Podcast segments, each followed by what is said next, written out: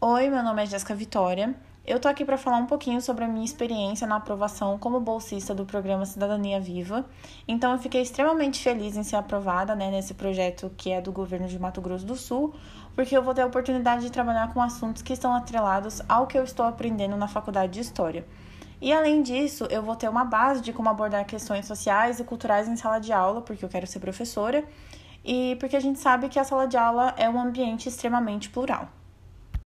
Eu confesso que durante todo o processo eu fiquei extremamente ansiosa pelo resultado e eu atualizava constantemente o Diário Oficial e o Instagram do Projeto Cidadania Viva, porque eu queria me sentir preparada e atualizada para o que viesse. Felizmente deu tudo certo durante a inscrição e durante a entrevista, e aqui estou eu atualmente como bolsista desse projeto que eu acredito ser muito promissor.